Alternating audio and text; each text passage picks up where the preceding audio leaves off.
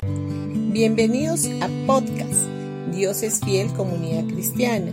Los invitamos a escuchar el mensaje de hoy. Hola familia, día jueves 23 de marzo del 2023.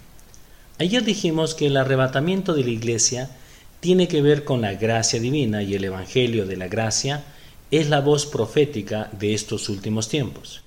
En Tito capítulo 2 versículo del 11 al 13 dice, porque la gracia de Dios se ha manifestado para salvación a todos los hombres, enseñándonos que renunciemos a la impiedad y a los deseos mundanos. Vivamos en este siglo sobria, justa y piadosamente, aguardando la esperanza bienaventurada y la manifestación gloriosa de nuestro gran Dios y Salvador Jesucristo. En realidad la gracia de Dios siempre estuvo presente, sin embargo, en estos últimos tiempos es cada vez más claro el mensaje. Aquí dice que la gracia divina trae salvación a todos los seres humanos. Por tanto, no podemos entender cómo en algunos círculos cristianos se dicen que tenemos que tener cuidado con el mensaje de la gracia. ¿Cómo puede ser posible que consideren algo peligroso aquello que trae salvación a los hombres? Por el contrario, la gracia es aquello que nos trae salvación, que nos hace bien, nos beneficia y es lo que necesitamos.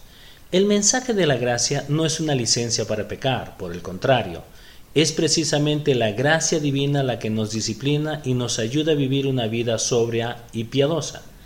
Esta carta, que escribió el apóstol Pablo a Tito, fue dirigida hacia los pastores. Estas palabras son válidas también para la iglesia o el cuerpo de Cristo en general.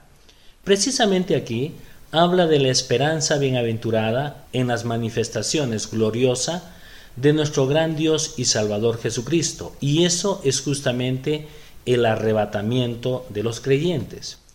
Él habrá de venir a buscar a los suyos y nos encontraremos con Él en las nubes.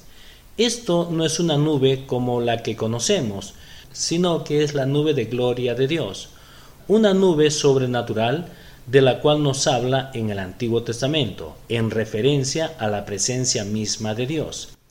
Tenemos la esperanza bienaventurada de que pronto llegará ese momento. El arrebatamiento es una bendición. No tenemos por qué tener temor al arrebatamiento, tampoco nuestros niños deben tener temor porque ese será el momento más hermoso de nuestras vidas como creyentes.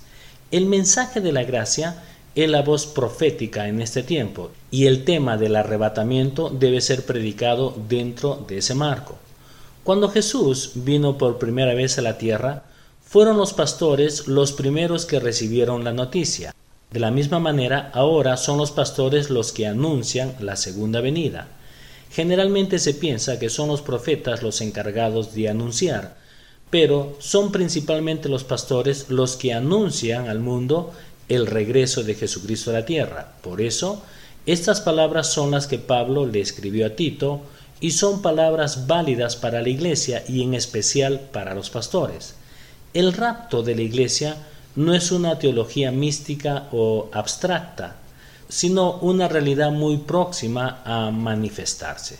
Bendiciones con todos ustedes y el día de mañana continuaremos con este tema.